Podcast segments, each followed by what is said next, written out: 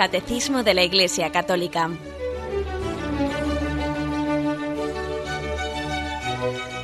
Un programa dirigido por Monseñor José Ignacio Munilla, Obispo de San Sebastián.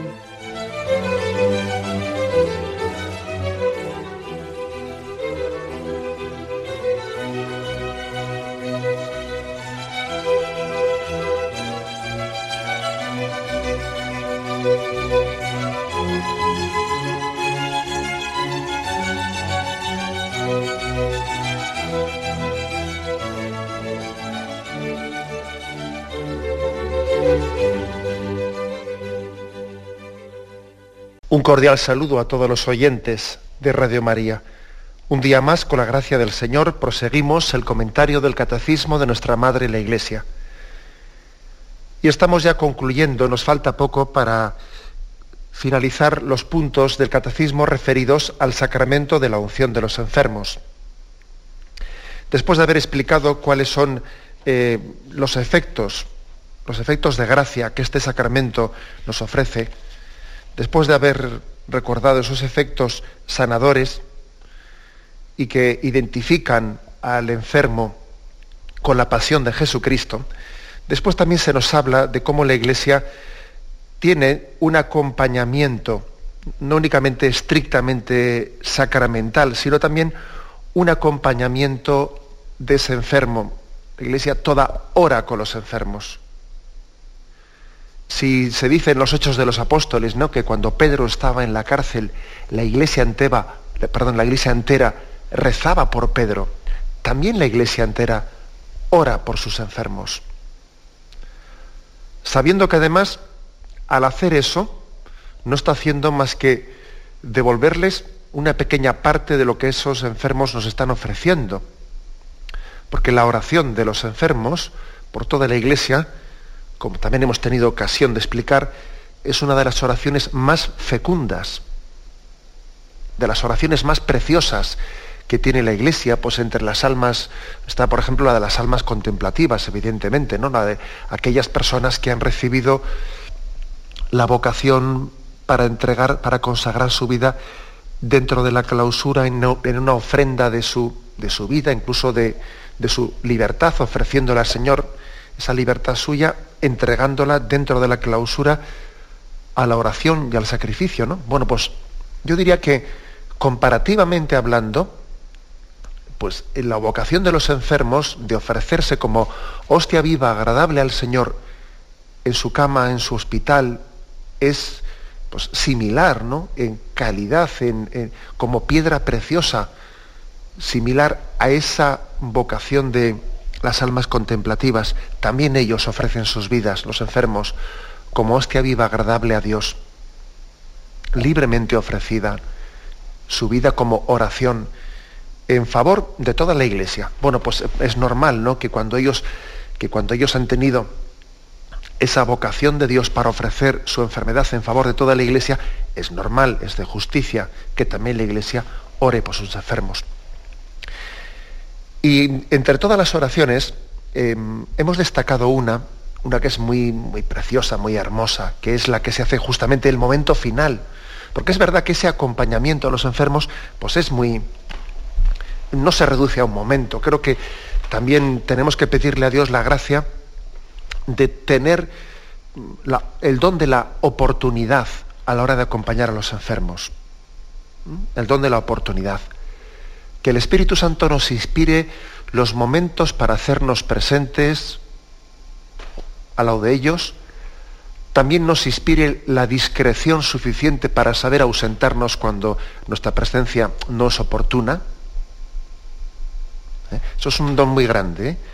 el don de que el Señor nos inspire presencias y también nos inspire saber ausentarnos, pues no teniendo un protagonismo eh, a lo del enfermo asfixiante o agobiante, eh, no quitando con nuestra presencia eh, excesiva pues, el debido protagonismo que tiene que tener la propia familia, o etcétera, etcétera. ¿no? Tenemos que pedir el don al Espíritu Santo de tener pues, la santa, por una parte, el santo atrevimiento de hacernos presentes y también la santa discreción de ausentarnos cuando uno ve que en este momento, bueno, pues yo pues puedo, mi presencia pues puede quitarle intimidad al enfermo, etcétera, o tal o cual. ¿eh?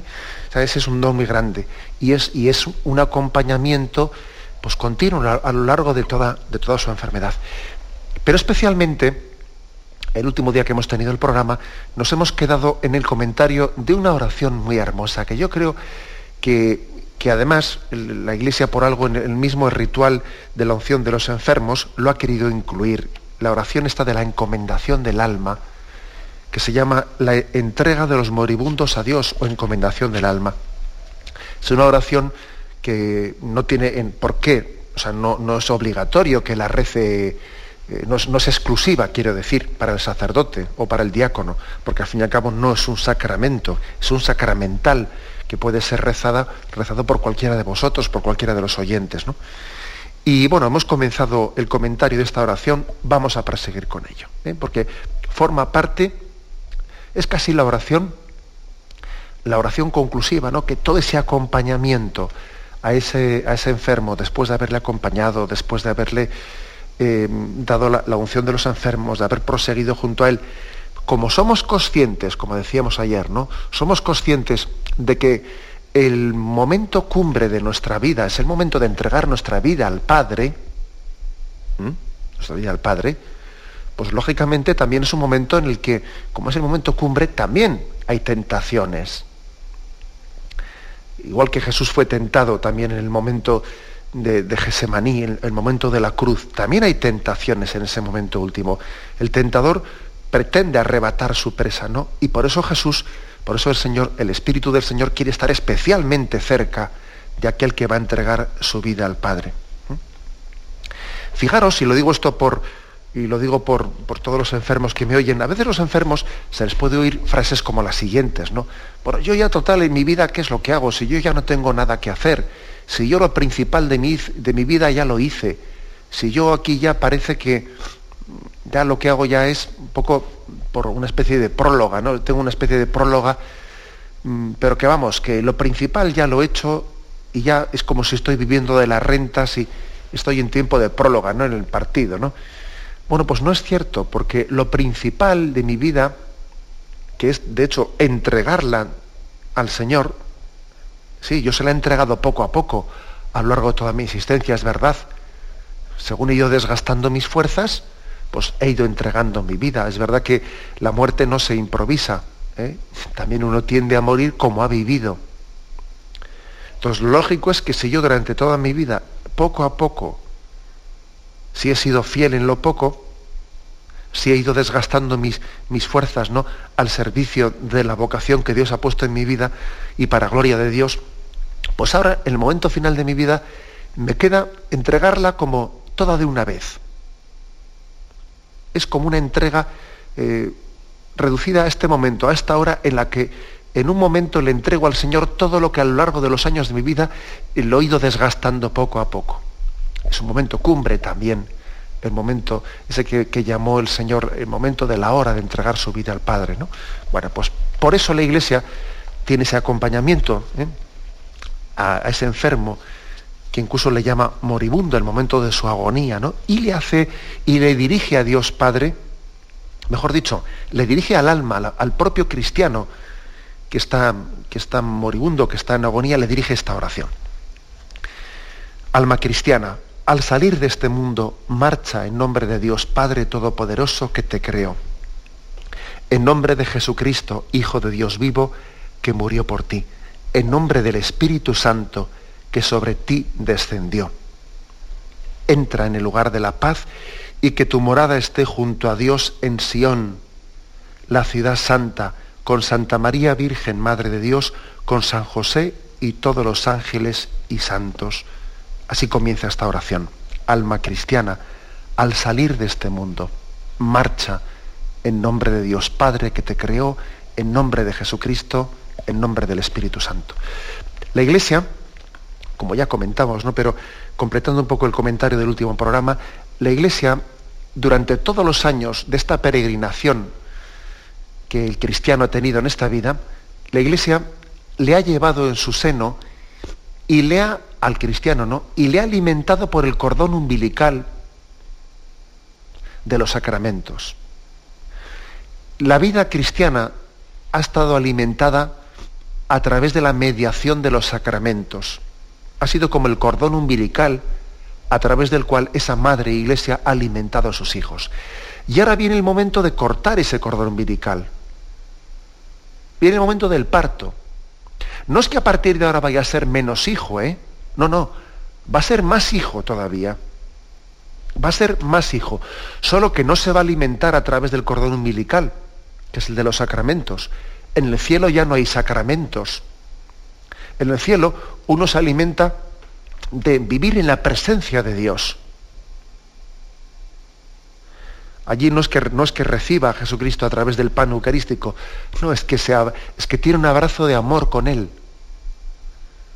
Allí le veréis tal cual es, seréis semejantes a Él porque le veréis tal cual es. Los sacramentos, por lo tanto, han sido, han sido, el, han sido el medio por el que Dios nos ha alimentado pues, en esta vida, que es ese cordón umbilical, esa fase esa fase de pertenencia a la iglesia, en esa fase militante, la iglesia peregrinante, ¿no? Pero el momento de la muerte es un momento de un parto y la iglesia madre da a luz a Dios a sus hijos. Da a luz. Y esa es la finalidad última, ¿no? De, igual que un, que un padre y una madre debe de entender bien claro, ¿no? Que, que Dios la ha, hecho, ha hecho padre y madre y la finalidad es que su hijo, pues, sencillamente llegue a la meta para la que Dios le ha creado, que es el cielo. Y un padre y una madre pues no descansan y no se dan por satisfechos y no, mm, no dan por concluida ese, por concluido ese deber y esa encomienda que Dios les ha hecho de, educar un hijo hasta que ese hijo pues no, no es puesto en las puertas del cielo. Es verdad, o sea, los padres son conscientes que su, su meta de padre y madre cristiano no termina cuando el hijo cumple 18 años, ni siquiera cuando se casa, ni siquiera cuando marcha fuera de casa, no, no, termina, termina en la vida eterna. Bien, pues eso, en ese momento pues la, la iglesia hace esta oración. La iglesia, a imagen también de esos padres, tiene esa conciencia de que tiene una vocación de encaminar a sus hijos al cielo y los entrega a Dios y los pone en manos de Dios. Ahora que se corta ese cordón umbilical, que la muerte es pues, el fin de, ese alimento de los sacramentos, pone en manos de Dios, lleva, les lleva de la mano hasta la puerta y les encomienda a Dios. Por eso dice, querido hermano, te entrego a Dios y como criatura suya te pongo en sus manos, pues es tu hacedor que te formó del polvo de la tierra. Y al dejar esta vida, salgan a tu encuentro la Virgen María y todos los ángeles y santos. Continúa esta hermosa oración, que Cristo, que sufrió muerte de cruz por ti, te conceda la libertad verdadera.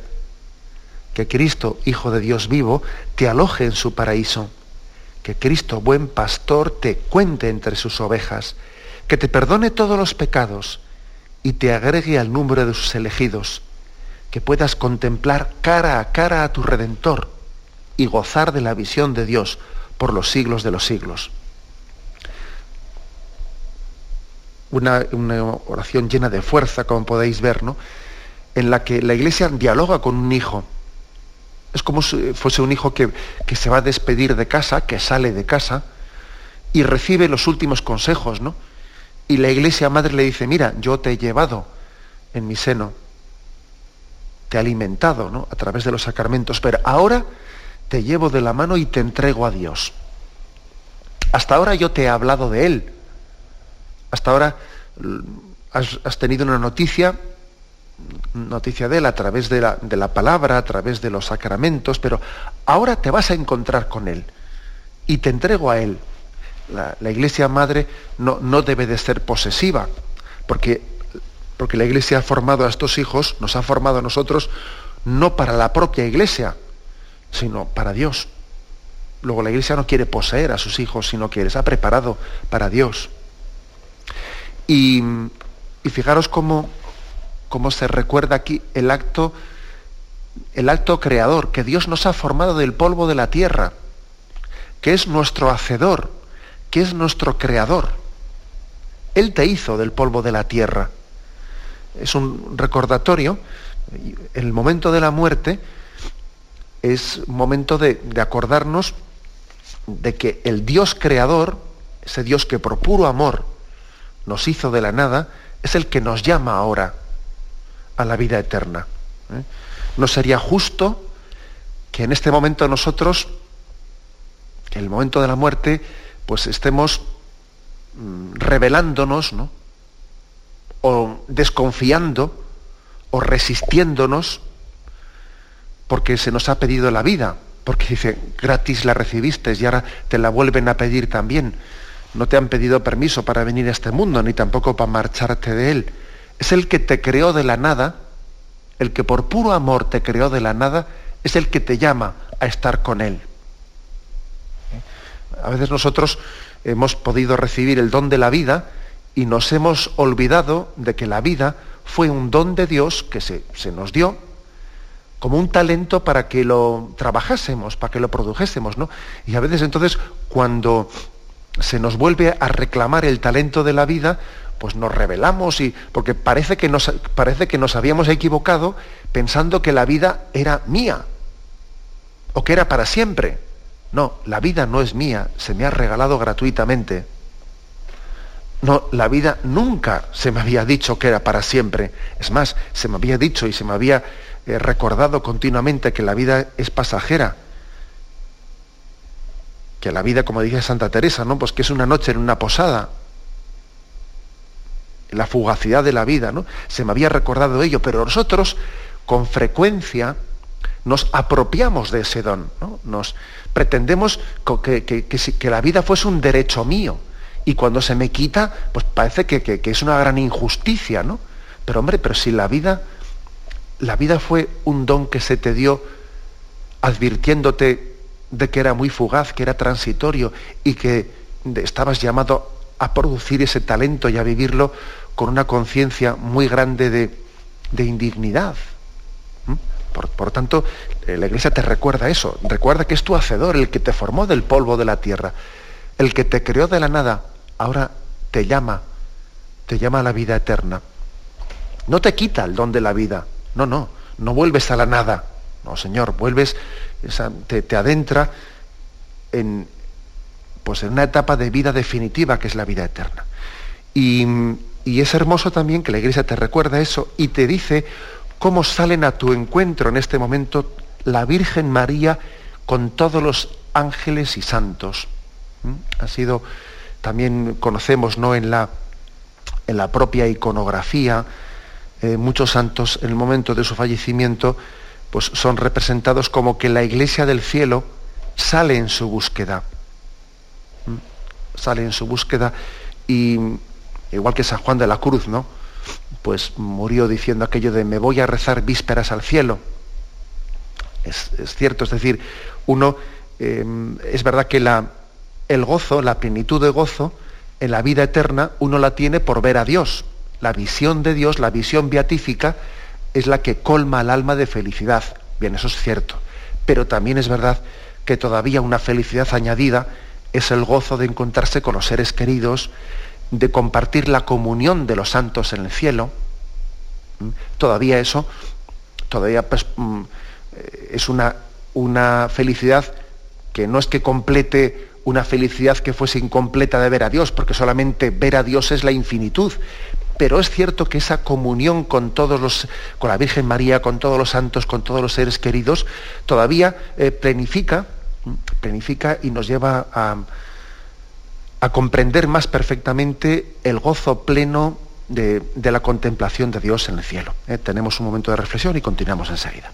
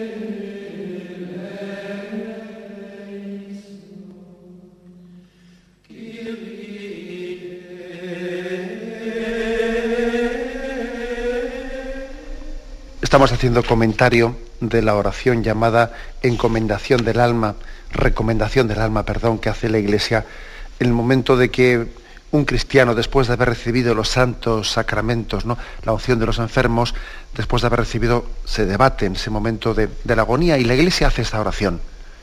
Que Cristo, que sufrió muerte de cruz por ti, te conceda la libertad verdadera. Que Cristo, Hijo de Dios vivo, te aloje en su paraíso que te cuente entre sus ovejas. Es, hermoso estas imágenes porque en el fondo se está recordando que Jesús es el buen pastor y que marchó en busca de la oveja perdida y no cejó en su empeño hasta haberla encontrado, hasta haberla cargado sobre sus hombros y volverla al redil. Y ahora también se, se retoma esa imagen. Que Cristo, buen pastor, te cuente entre sus ovejas. Él te ha buscado, te ha cargado sobre sus hombros y te ha retornado al redil. Y por lo tanto uno puede decir, no como Santa Teresa, por fin muero hija de la iglesia. Qué alegría, muero hija de la iglesia. Esa fue la, la, última frase de Santa Teresa, ¿no? Igual que la última frase de San Juan de la Cruz fue, voy a rezar vísperas al cielo. Bueno, pues la última frase de Santa Teresa, antes de fallecer, fue esa, ¿no? Por fin muero hija de la iglesia. Jesús me, me salió a buscar, me buscó entre zarzas perdida, me rescató como oveja perdida, me cargó sobre sus hombros y me retornó al redil. Al final muero hija de la iglesia. Eh, esta es una imagen pues muy a destacar en un contexto como el nuestro, en el que se ha dicho tanto eso de que yo creo Cristo y no creo en la iglesia, y morir en la comunión de la iglesia, pues es una garantía de morir en la comunión con Dios. Bueno, pues por eso eh, es lo que se insiste aquí. Damos un paso más. Llegados aquí, esta, esta oración de la recomendación del alma hace, hace unas intercesiones, unas intercesiones porque es consciente de que aquella persona que se debate en agonía también está siendo tentada. Está siendo tentada. Y entonces pide a Dios que en su poder le libere, ¿eh? le libere de esas tentaciones. Y entonces, haciendo las evocaciones bíblicas, bíblicas de cómo Dios liberó en la historia de la salvación a su pueblo, ahora finalmente se le pide a Dios Padre, libera a esta alma que se debate ahora no en agonía, libera de toda tentación, libera de las garras del maligno, evocando de cómo Dios también fue libertador en toda la historia de la salvación. Y fijaros cómo se, cómo se reza. Acoge, Señor, en tu reino a tu siervo para que alcance la salvación que espera de, de tu misericordia. Se responde, amén. Libra a tu siervo de todos sus sufrimientos. Se responde, Amén. Libra, Señor, a tu siervo como libraste a Noé del diluvio. Amén. Libra, Señor, a tu siervo como libraste a Abraham del país de los caldeos. Amén. Libra, Señor, a tu siervo como libraste a Job de sus padecimientos. Amén.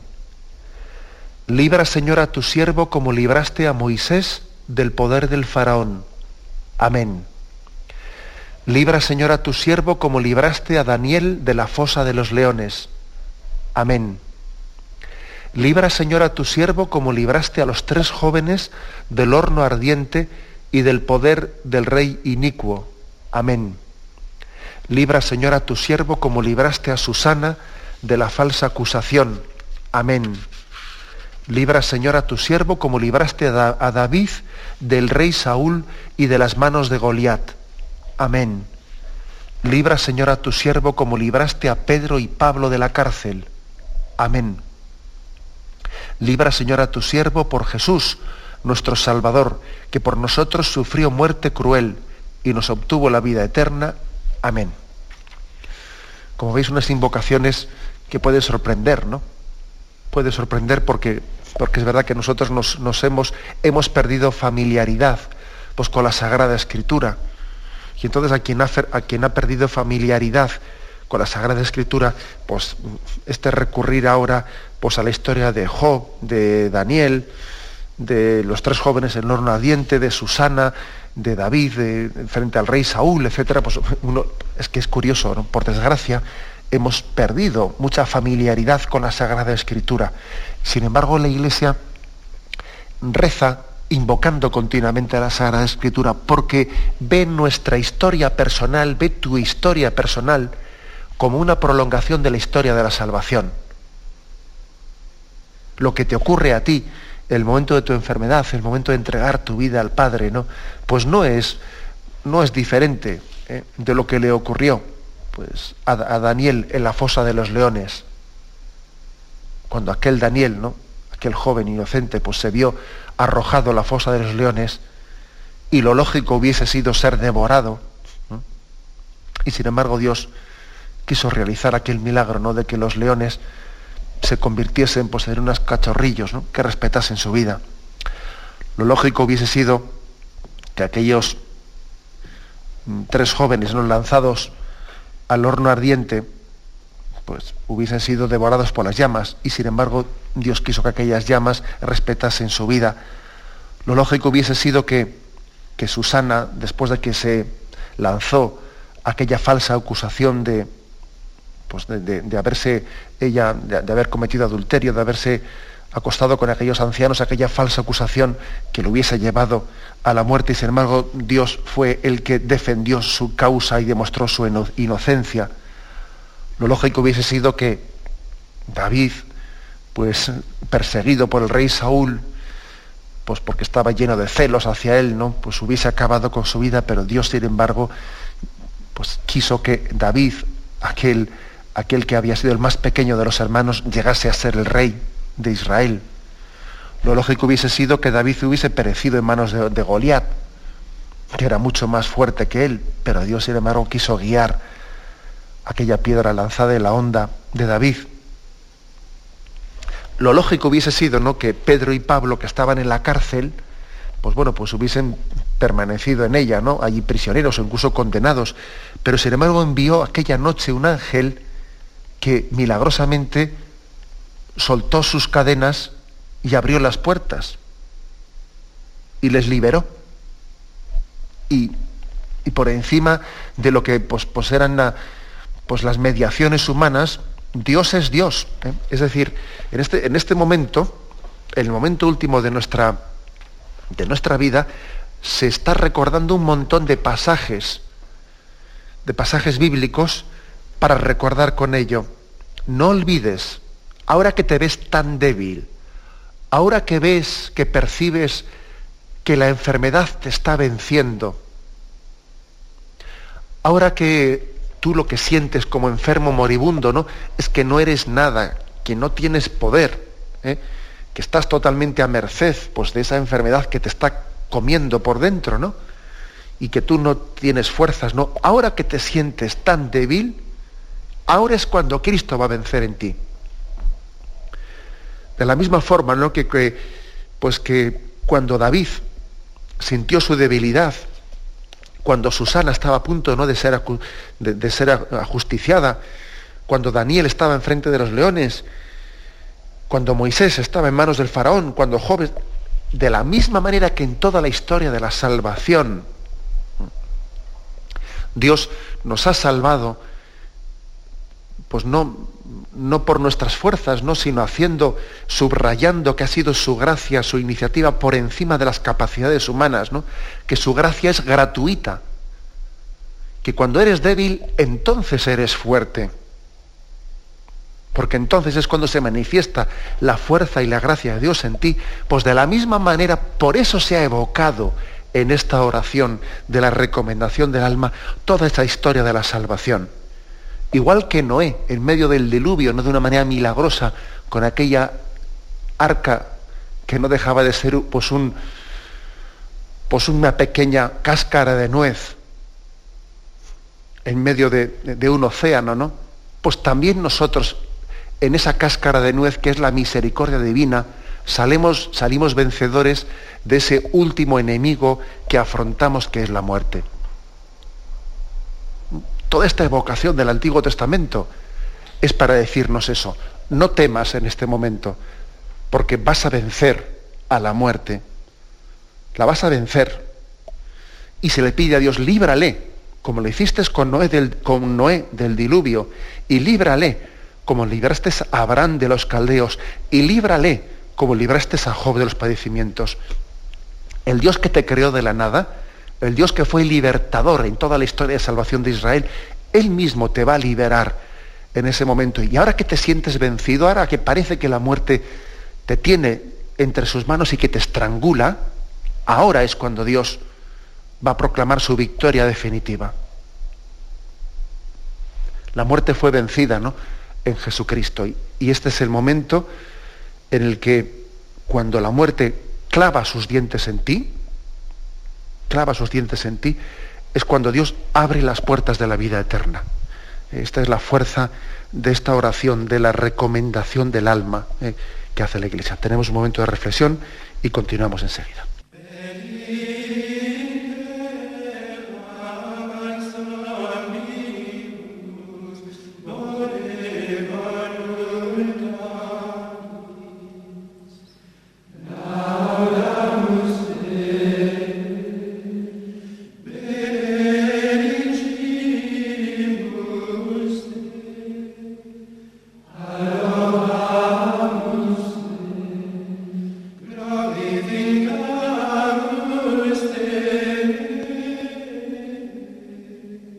Bien, eh, estamos comentando esta oración que la Iglesia hace de recomendación del alma, entrega de los moribundos a Dios. Es una de las oraciones más fuertes y más emocionantes, ¿no?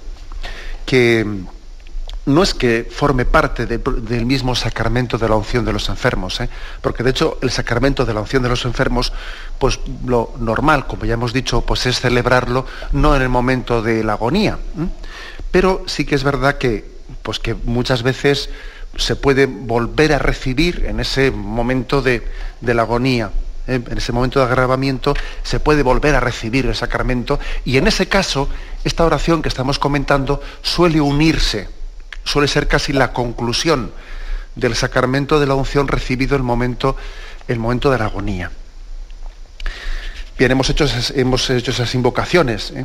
En la que se, eh, se evocan los momentos de la, de la, historia de la salvación del Antiguo Testamento en los que Yahvé fue salvador, libertador, ¿no? Pues de, pues de Noé, de Abraham, de Job, de Moisés, de Daniel, etc., evocando que el mismo que fue libertador lo va a ser ahora en ese momento en el que se, eh, en el que se está debatiendo, se está debatiendo ese alma. Fijaros que a mí me recuerda mucho este momento, es un momento en el que Jesús, Jesús lucha para que sus hijos no les sean arrebatados. Especialmente en la oración posterior a la, última cena, en, en, esa oración de Jesús que está en el capítulo 17 de San Juan, Él pide al Padre para que no les sea arrebatado ninguno de los que me distes. Jesús no quiere ¿no? Pues que, Satanás, que el pecado, que la tentación arrebate a ninguno de los que Él le había dado. Jesús pidió al Padre por nosotros en aquella oración después de la, de la última cena. Eh, recuerdo algunos de los versículos. Alzando los ojos al cielo dijo, Padre, ha llegado la hora, glorifica a tu Hijo para que tu Hijo te glorifique a ti. Y que según el poder que le has dado, sobre toda carne, dé también vida eterna a todos los que tú le has dado. Esta es la vida eterna, que te conozcan a ti, el único Dios verdadero, y al que tú has enviado, Jesucristo. Yo te he glorificado en la tierra, llevando a cabo la obra que me encomendaste a realizar. Ahora, Padre, glorifícame tú junto a ti, con la gloria que tenía a tu lado antes que el mundo fuese. He manifestado tu nombre a los hombres que tú me has dado tomándolos del mundo. Tuyos eran y tú me los has dado y han guardado tu palabra. Ahora ya saben que todo lo que me has dado viene de ti, porque las palabras que tú me diste se las he dado a ellos y ellos las han aceptado. Y han reconocido verdaderamente que vengo de ti y han creído que tú me has enviado. Por ellos ruego, no ruego por el mundo, sino por los que tú me has dado, porque son tuyos y todo lo mío es tuyo, y todo lo tuyo es mío, y yo he sido glorificado en ellos. Yo ya no estoy en el mundo, pero ellos sí están en el mundo, y yo voy a ti, Padre Santo. Cuida en tu nombre a los que me has dado, para que sean uno como nosotros somos uno. Es decir, hay aquí una insistencia en la que Jesús pide al Padre que no le sea arrebatado ninguno de los que le han sido pues, pues, encomendados a Jesús. Es como el pastor ¿no? que dice que no se me escape ninguna oveja. ¿no? Y Jesús lucha para, por sus almas. Lucha por sus almas y en este momento, eh, especialmente el momento de, nuestra entrega a la vida a Dios, ese drama tiene lugar de una manera muy especial. ¿eh? Jesús también cuando él estaba a punto de entregar su vida al Padre, justamente antes de ir a Gesemaní, hizo esa oración. Que no me sea arrebatado ninguno de los que me distes. ¿eh? Bueno, pues también lo hace la iglesia, ¿eh? la iglesia en ese momento de la encomendación. Y continúa la oración. La iglesia dice, Señor Jesús, Salvador del mundo, te encomendamos a este hermano nuestro, y dice su nombre propio, y te rogamos que lo recibas en el gozo de tu reino, pues por él bajaste a la tierra, y aunque haya pecado en esta vida, nunca negó al Padre, al Hijo y al Espíritu Santo, sino que permaneció en la fe y adoró fielmente al Dios que hizo todas las cosas. Fijaros que en ese momento la Iglesia repite un poco de, otra forma eso que dice, eso que dice en la, Santa Misa, no mires nuestros pecados, sino la fe de tu iglesia. O sea, es decir, reconocemos nuestra condición pecadora. Reconocemos nuestra condición pecadora, pero fijaros que es, que es mucho más grave no la debilidad de la carne, sino la soberbia del espíritu. Es mucho más grave el pecado el pecado referido a la soberbia del espíritu, a no sentirse necesitado de salvación, a no sentirse necesitado de misericordia, es mucho más grave que el hombre peque de soberbia, de pensarse que él se salva a sí mismo y él no necesita misericordia, es mucho más grave eso que, los pecados de debilidad. Por eso, fijaros, ¿no?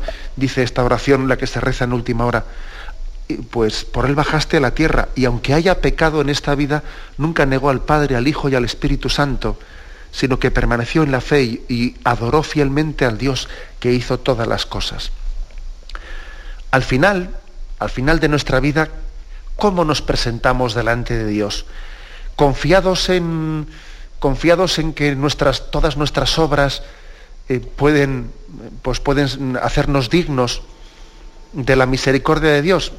Pues es, que es la pura misericordia. Al final uno se presenta delante de Dios Padre diciendo, mira, aunque haya pecado en mi vida, aunque no haya sido coherente, aunque en mi vida, pues la verdad es que no ha sido conforme a lo que tú hubieses esperado y deseado de mí, yo sin embargo te quiero, Señor, yo sin embargo confío en ti y te pido misericordia. Esa es la manera que tenemos de presentarnos delante de Él no sintiéndonos seguros de nuestras obras,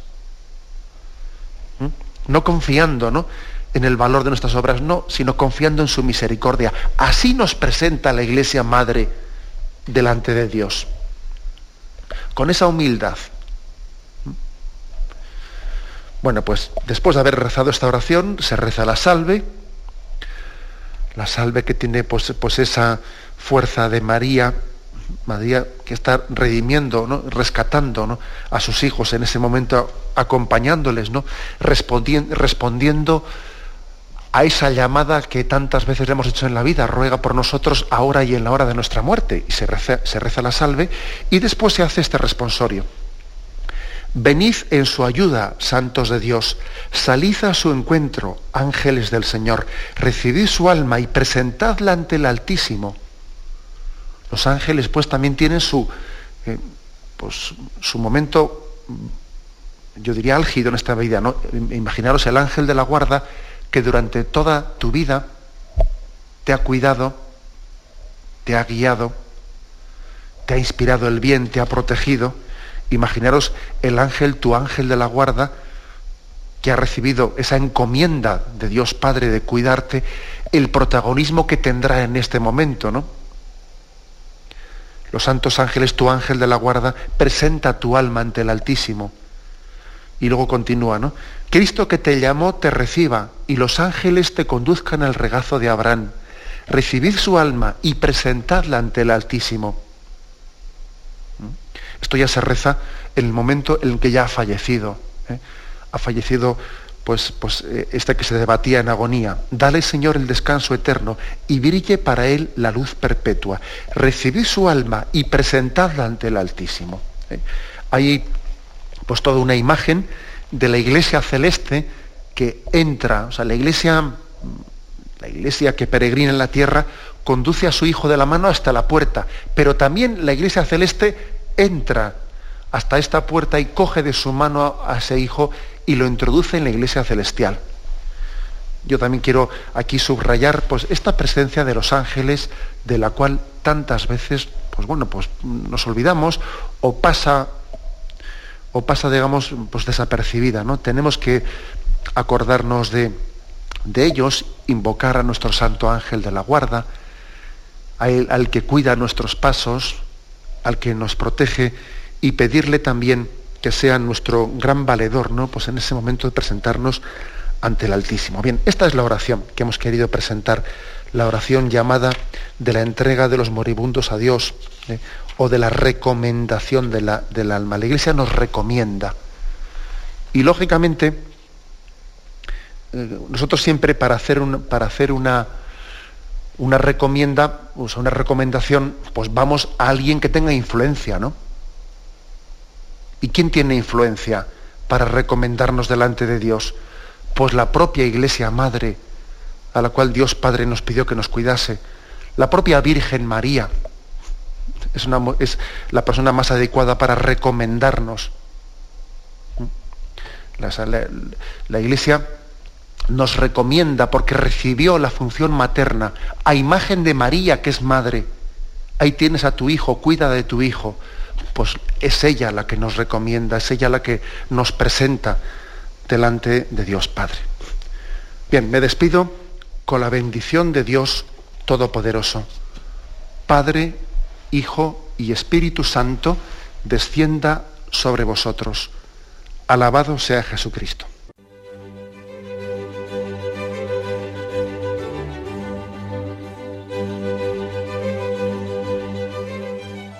Finaliza el Catecismo de la Iglesia Católica, un programa dirigido por Monseñor José Ignacio Munilla, Obispo de San Sebastián.